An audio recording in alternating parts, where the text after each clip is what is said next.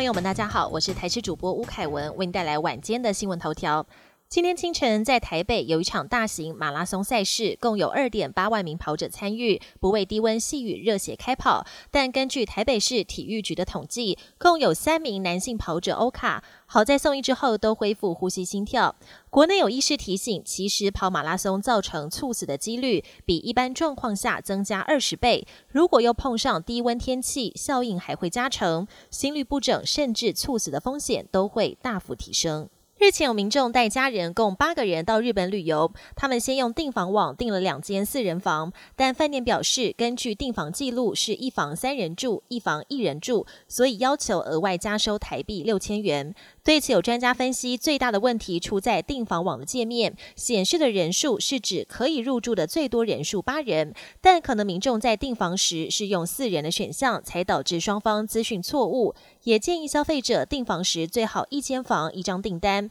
而且出发前最好先跟饭店确认资讯。长荣航空机师近日控诉长荣航空克扣成本，导致人力严重流失。今天机师工会宣布，明天将在交通部前广场召开记者会，正式宣布十二月二十二号起发起罢工投票。不过，长荣航空日前也曾反驳，除了二零二一年因为疫情因素外，每年均年度调薪，工会说法并非事实，指出是工会误导大众。国际焦点：国际间高度关注台湾总统大选。美国有线电视新闻网 CNN 引述我国官员指出，中国政协主席王沪宁召开秘密会议，讨论如何影响台湾大选，让选民把票投给亲中候选人。CNN 还引述我国一份安全文件，官员相信中共试图透过亲中媒体散播美国要求台湾研发生物战剂的假消息，借此让中共有理由对台湾动武。